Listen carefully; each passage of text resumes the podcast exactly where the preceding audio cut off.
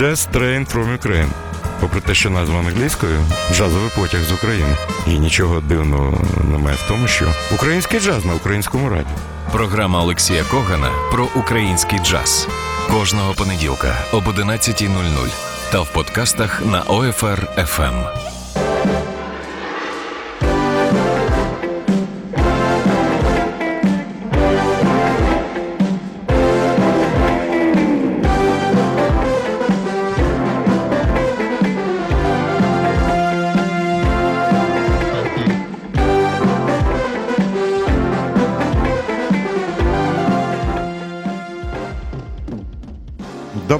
Ранку. Доброго ранку усім, хто слухає Old Fashion Radio. Jazz Train from Ukraine, джазовий потяг е, з України. Макс Пічко за режисерським пультом в студії Олексій Коган. І ви знаєте, я маю одразу вибачитися. Е, майже кожного разу в понеділок е, вранці я казав, ранок понеділка добрим буває. А сьогодні я вже так не думаю, не буває. І хочу розпочати сьогоднішню програму. Ви вибачайте, бо мовчати вже немає сил. З п'яти хвилин е, такої тихої, якщо хочете, напівінтелігентної е, ненависті. Я не знаю, що ми на сьогодні. Чорт якийсь е, переглядав стрічку Фейсбука і натрапив на засідання директорії. Засідання директорії, яка вирішує проблеми дитячого дошкільного виховання. І ви знаєте, треба було записати точно, але повірте мені на слово, що так було. Я дуже хотів би думати, що це фейк, як якийсь баян чи жаба, як кажуть, але ні, це реалії нашого життя. Я е, послухав частину е, такого е, абсолютно щирого виступу е, пані директорки, її прізвище Колос, і запам'ятав його все життя. Е, мене е, просто схвилювала фраза: Та не треба нам бахів та бетховенів. Ну, не треба нам. І дітям треба інше. Ви знаєте, до цього списку і переліку не треба нам бахів і бетховенів можна ще абсолютно точно додати і Веделя, і Бортнянського, Лука Артемовського, е, Миколу Лисенко. Не треба, щоб українські діти, і коли вирісли, Е, могли е, і мали змогу познайомитися з фортепіанними творами Ігора Шамо, чи, не дай Боже, послухати музику Валентина Сильвестрова. Бо тьотя Колас з директорії краще знає, що потрібно нашим дітям. І знаєте, особливо образливо це було чути мені, сину. Е, жінки, яка все своє життя присвятила дошкільному вихованню дітей і мислила абсолютно по-іншому. Е, ще раз мені е, хочеться нагадати про обличчя цих е, людей, які демонстрували абсолютну згоду з пані Колос. Так, вони краще знають, що потрібно нашим дітям. Я тільки не знаю звідки. І кажуть, ну навіщо нам, вибачте, я повторюю, бо я зараз схвильований і злий. Навіщо нам потрібні бахи та Бетховени? Нехай краще дитинка прийде до дідуся і бабусі, зараз пряма цитата, і проспіває їм несе Галя воду. Господи, прости, а якщо я не хочу щоб мої онуки, коли приходили до мене, співали мені несе Галя воду. Якщо я хочу, щоб моя онучка дала мені такий просунутий гаджет, дала наушники і сказала: Діду, послухай. Хоча вона мене дідом ніколи не називає, вона називає мене Льошою. Льоша, послухай, і яка цікава музика. І це може бути все що завгодно. Чому ці тьоті знають, що краще нашим дітям? Чому вони не хочуть побачити в дитині якийсь талант? Якщо дитинка хоче вишивати, хай вишиває, розвивайте цей талант. Якщо хлопець хоче моделювати якісь там не знаю, моделі літачків, це пароплавів, дайте йому таку змогу. Якщо дитина хоче опанувати іноземні мови, ну ви маєте побачити цей талант. Ну досить же робити з дітей, е, які, знаєте, строєм равняє смірно. Ну, досить це вже було. Я вже був в дитячому садочку в Радянському Союзі. Я не хочу такої долі своїм внукам. Чому ви вирішуєте за нас і за мене? Я вже співав в дитячому садочку пісні друга е, дітей, найкращого друга дітей Дмитрия Кабалевского с текстом «Мне дедушка рассказывал, как он в Кремлі служив, как комнату он Леніна з винтовкою сторожив». Я не хочу такого нашим дітям. І головне, коли я переглядав е, це відео, всього одна хвилина, я згадав слова барона Мюнхгаузена. Е, пряма мова текстом мовою оригіналу текст. Э, улыбайтесь, господа, улыбайтесь. Не надо быть серьезными. Помните, что все глупости на земле делаются именно с этим выражением лица.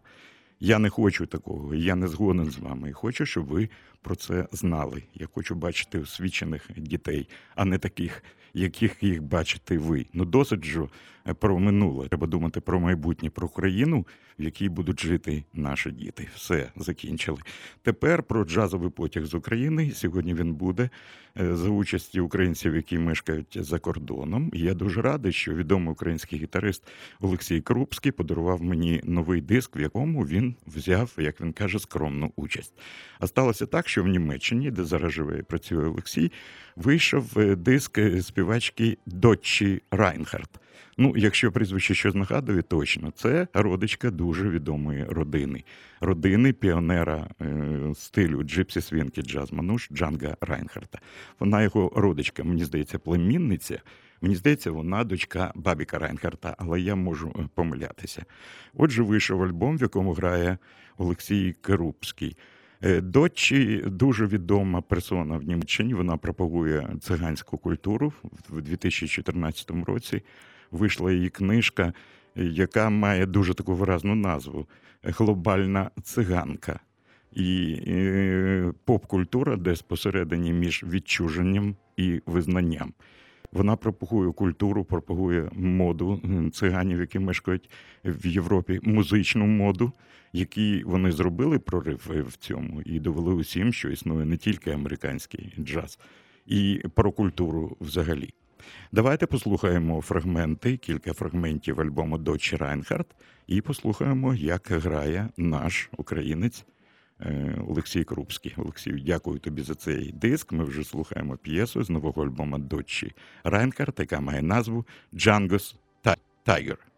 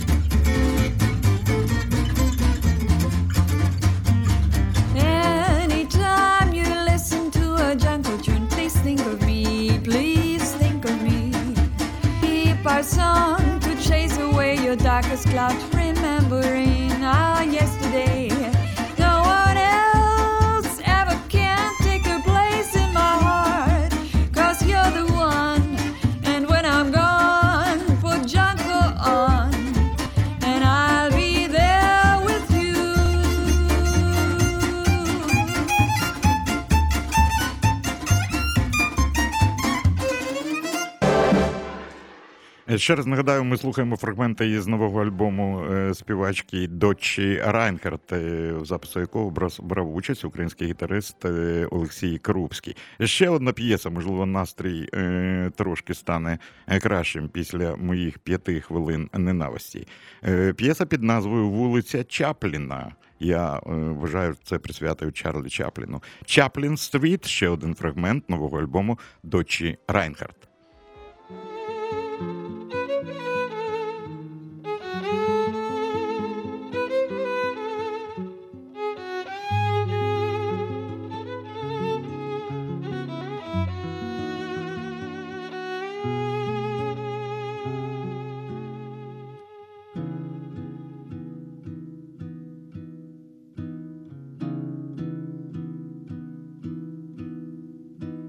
I sometimes ask myself, why do I hide myself from truth?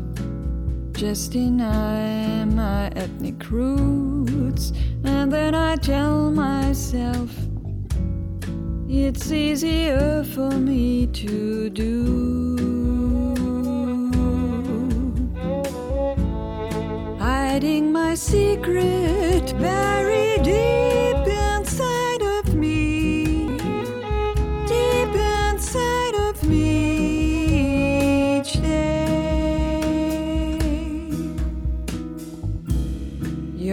thoughts are your love so pure. Wish I could be someone like you. Blessed are the one who still believe in equal rights for all mankind. You encourage me, stop and continue. Hiding my secret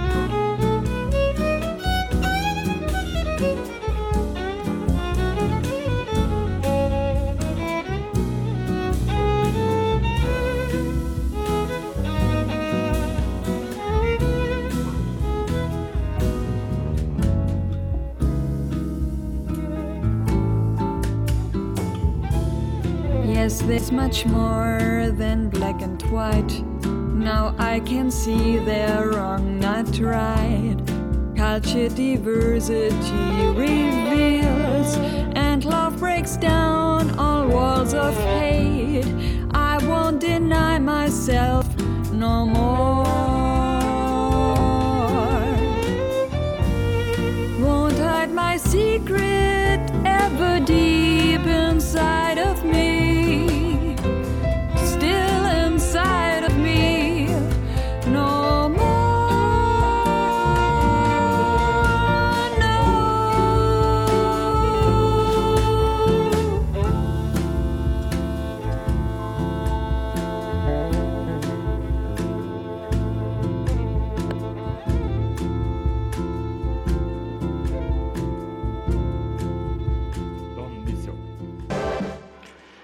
Chaplin Street, ще один фрагмент альбому Дочі Рейнхард. І Я не помилився, це 100% присвята Чарлі Чапліну, адже почалося із цитати знаменитої п'єси Чарлі Чапліна Smile посмішка. Я вже починаю посміхатися. Дякую Юлії Шталтовній за побажання доброго ранку, який сьогодні розпочав не дуже добре. Так, так, я буду про це е, повторювати.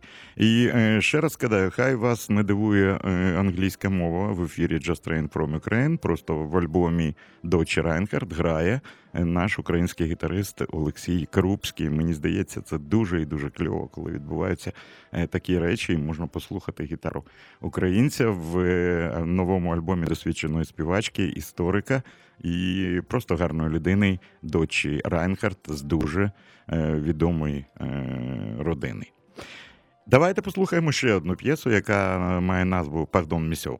Е, Тобто, вибачте мене, сер, і ви мене вибачаєте. Продовжуємо слухати джаз мануш або gypsy swing.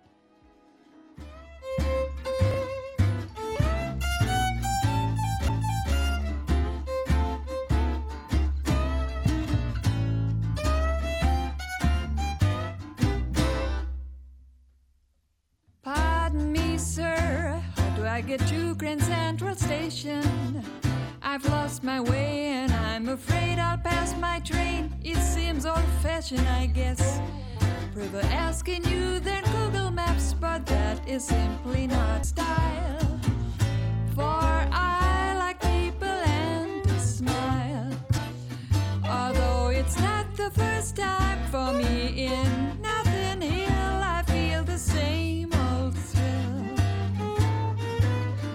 That lovely old flower store, I used to be there very long ago.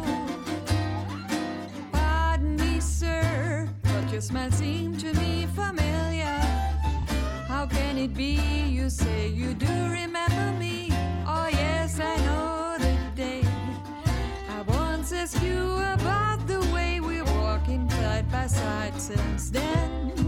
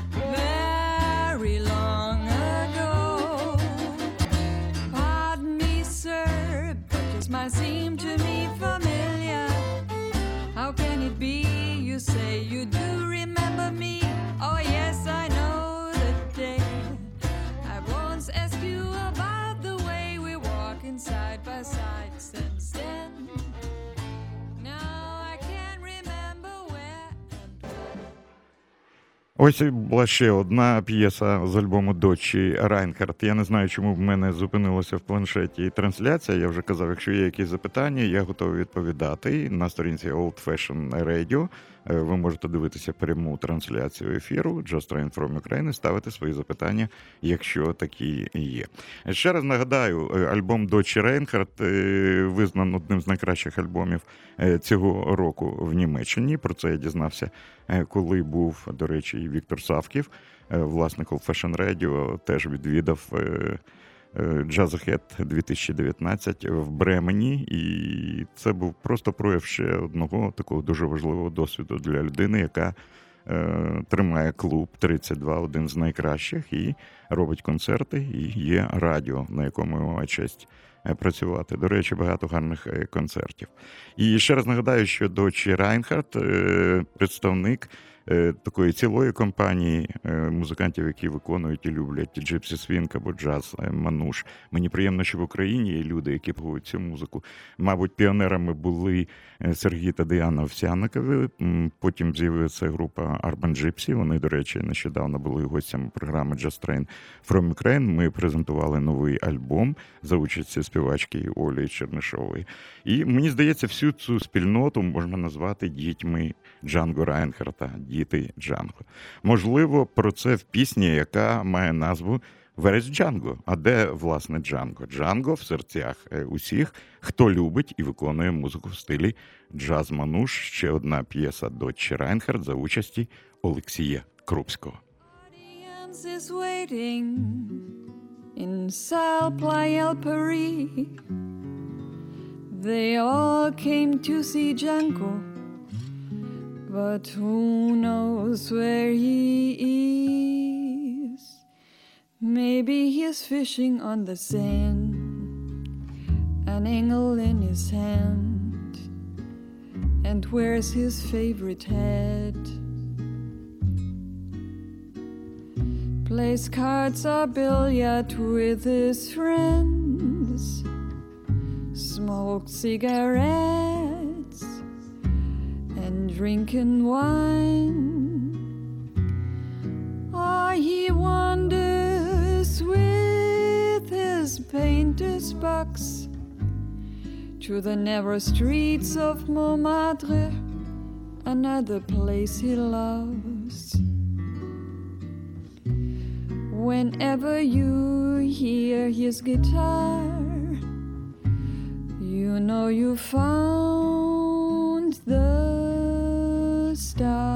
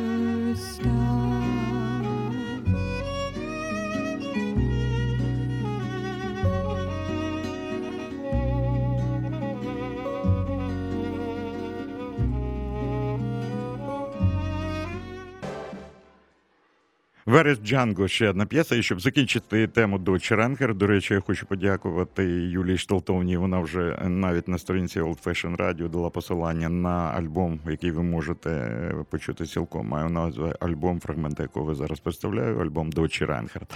І закінчити це представлення. Хочу ще одною подякувати Олексію Крупському за те, що надав можливість е, крутити цей альбом на українському радіо і послухати ще одну п'єсу Swing Little Girl.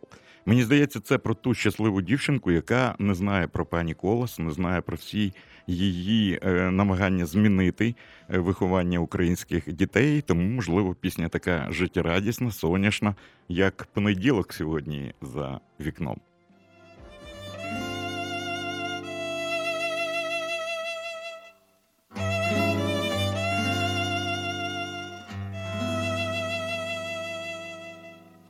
Swing, girl, swing high to the sky, and don't ever look at the ground. If you're looking for rainbows, look up to the sky.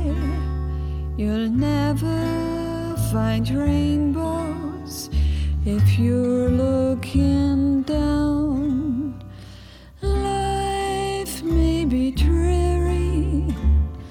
but never the same. Some days it's sunshine, some days it's rain. Swing, little girl, swing high to the sky,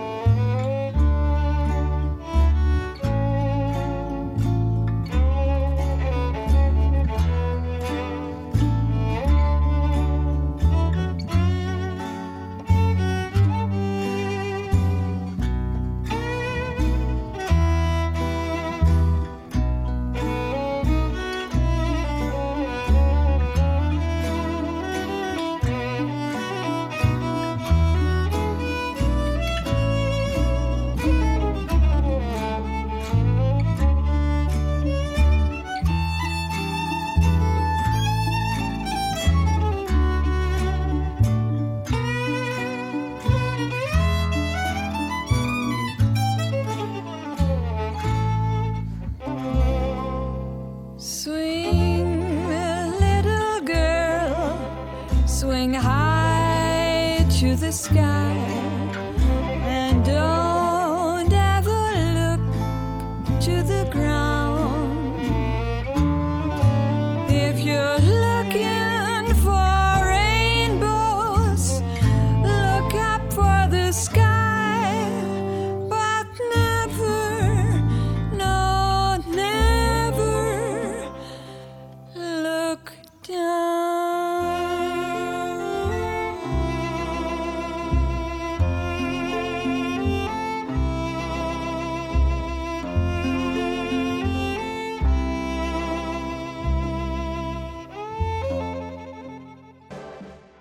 Ну що ж, е, цього разу Jazz Train from Ukraine побували в Берліні, де е, вийшов е, диск співачки Дочі Райнхард, е, і де грав наш український гітарист Олексій Крупський. Тут Віктор Савків написав повідомлення. Вітаю, Олексій, вітаю, Віктор. В суботу Urban Gypsy з Чернишової якраз були у нас в клубі 32. Е, Ольга дуже приємно здивувала.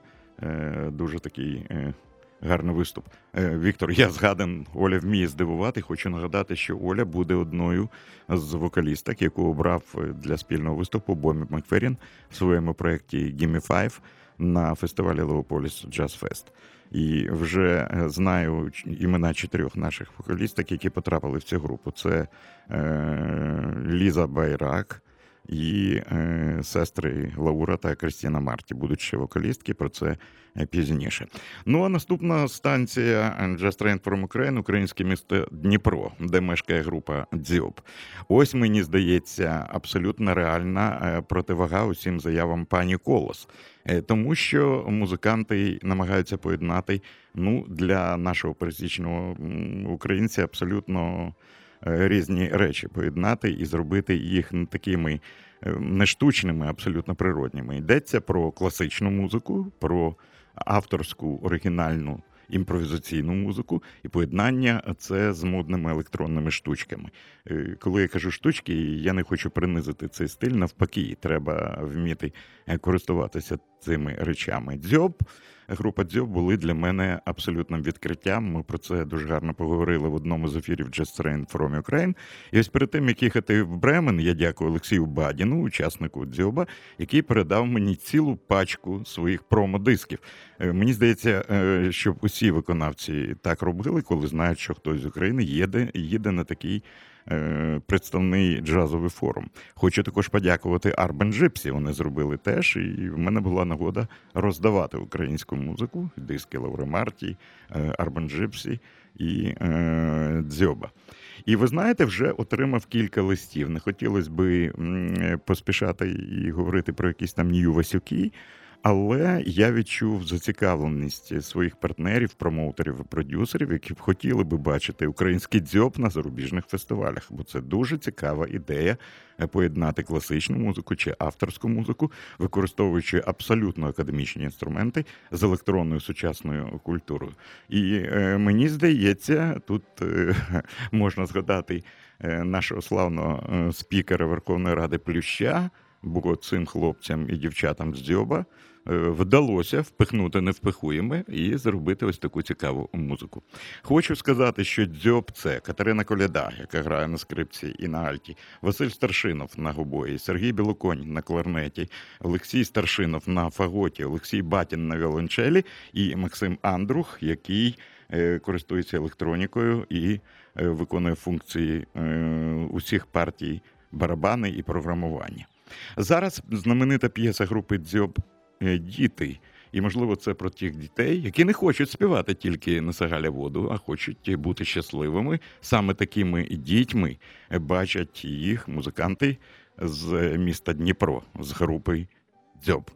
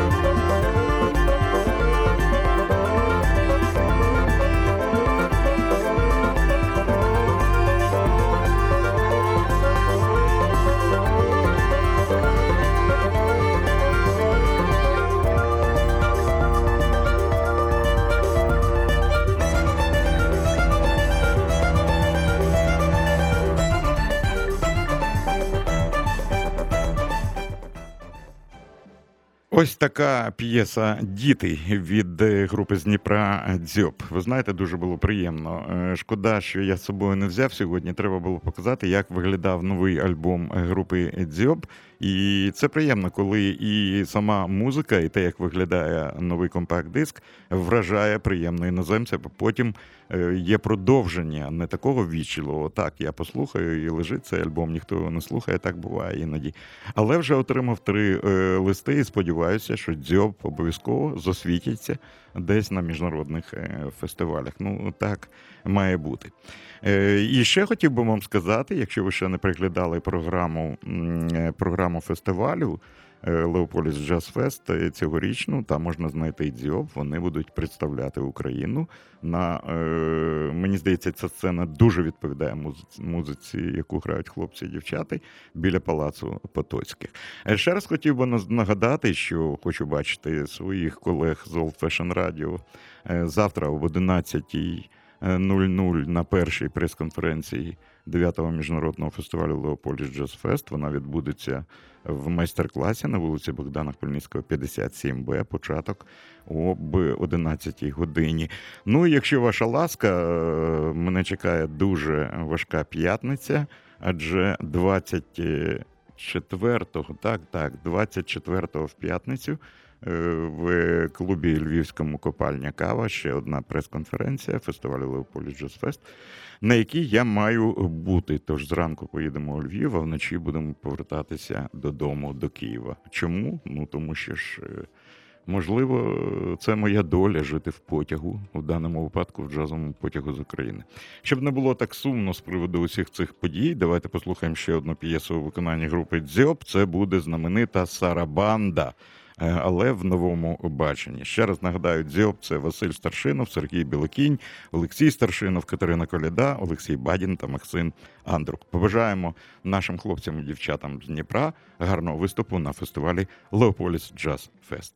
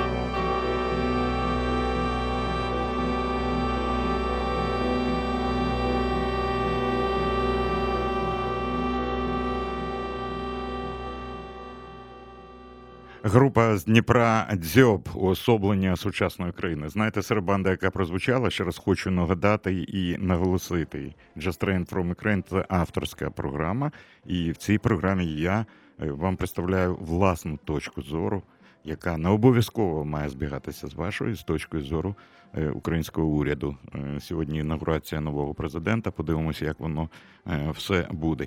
Це була п'єса Сарабанда, виконавці група Дзьоб з Дніпра, які представлятимуть Україну на 9-му міжнародному фестивалі Леополіс. От уявіть собі, могла би бути створена така музика, якщо музиканти б не слухали Баха. Бетховена, на відміну від ідеї пані Колос. Якби вони не хотіли знати, хто такий Ігор Стравінський, скажімо, чи Арво Пярт, е, чи, можливо, е, Альфред Шнітке, чи Валентин Сильвестров, чи змогли б ці музиканти створювати таку музику? Не знаю. Наостанок знов хотілося би е, за допомогою групи Дзьоб ще раз дзьобнути пані Колос і всіх тих тьоть, які вирішують за нас яка має бути музична і взагалі загальна освіта у наших дітей. І це буде п'єса Техно 2. Так, я тролю вас, шановні, тролю, бо маю на це право. Тролю за допомогою групи Дзьоб з Дніпра.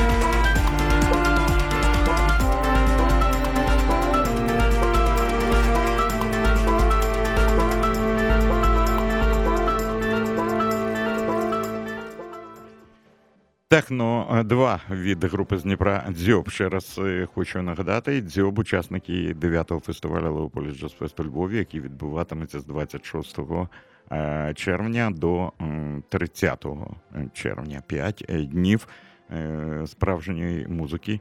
Е, 26 концертів заплановані, якщо вдасться е, це втілити в життя. Хочу побажати собі і команді е, саме такого е, розвитку подій.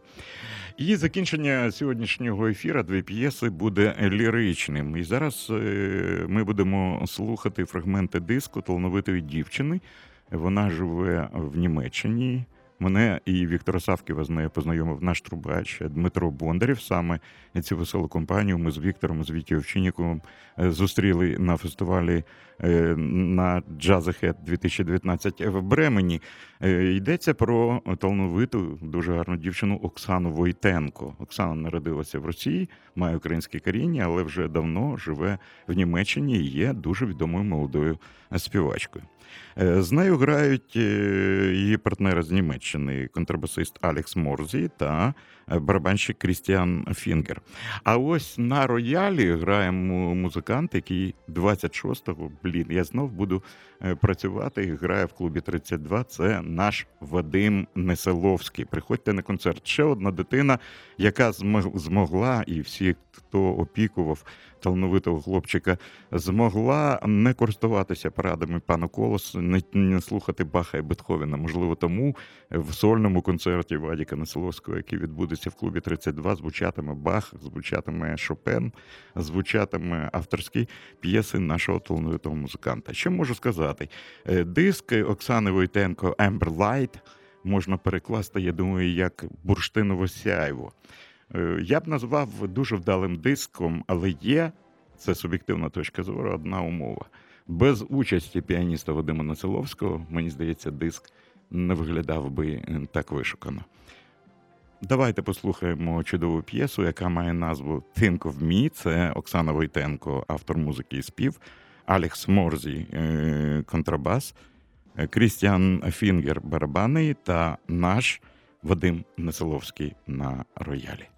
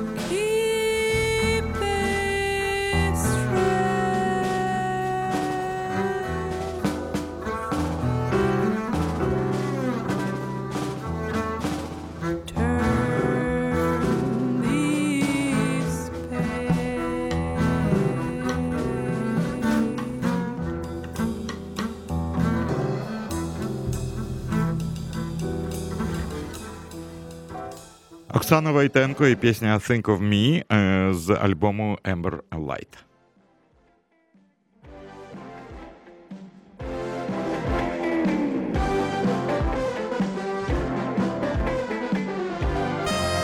Програма Олексія Когана про український джаз кожного понеділка та в подкастах на OFR FM.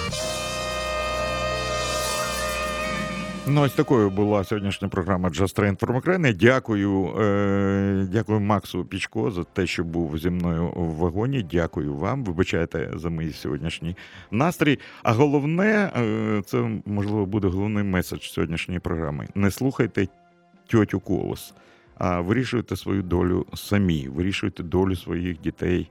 Самі, і ви знаєте, хай вони слухають те, що вони хочуть. Адже ніхто вас не змушує слухати Old Fashion Radio, і ніхто не заперечує вам його слухати. Гарної вам музики, гарного е, настрою і е, успіхів е, в новій країні. Адже з сьогоднішнього дня ми з вами, ну так виходить, е, живемо дещо в інших умовах. Побачимо, як то кажуть. З вами був Олексій Кохан. Зустрінемося з вами завтра на прес-конференції, якщо вам цікаво, е, на першій прес-конференції фестивалю Леополіс Джаз Фест. Приходьте на концерт Вадима Неселовського в клуб 32. Обережно двері зачиняються. Наступна станція. З вами був Олексій Коган. Хай щастить. Old fashioned radio.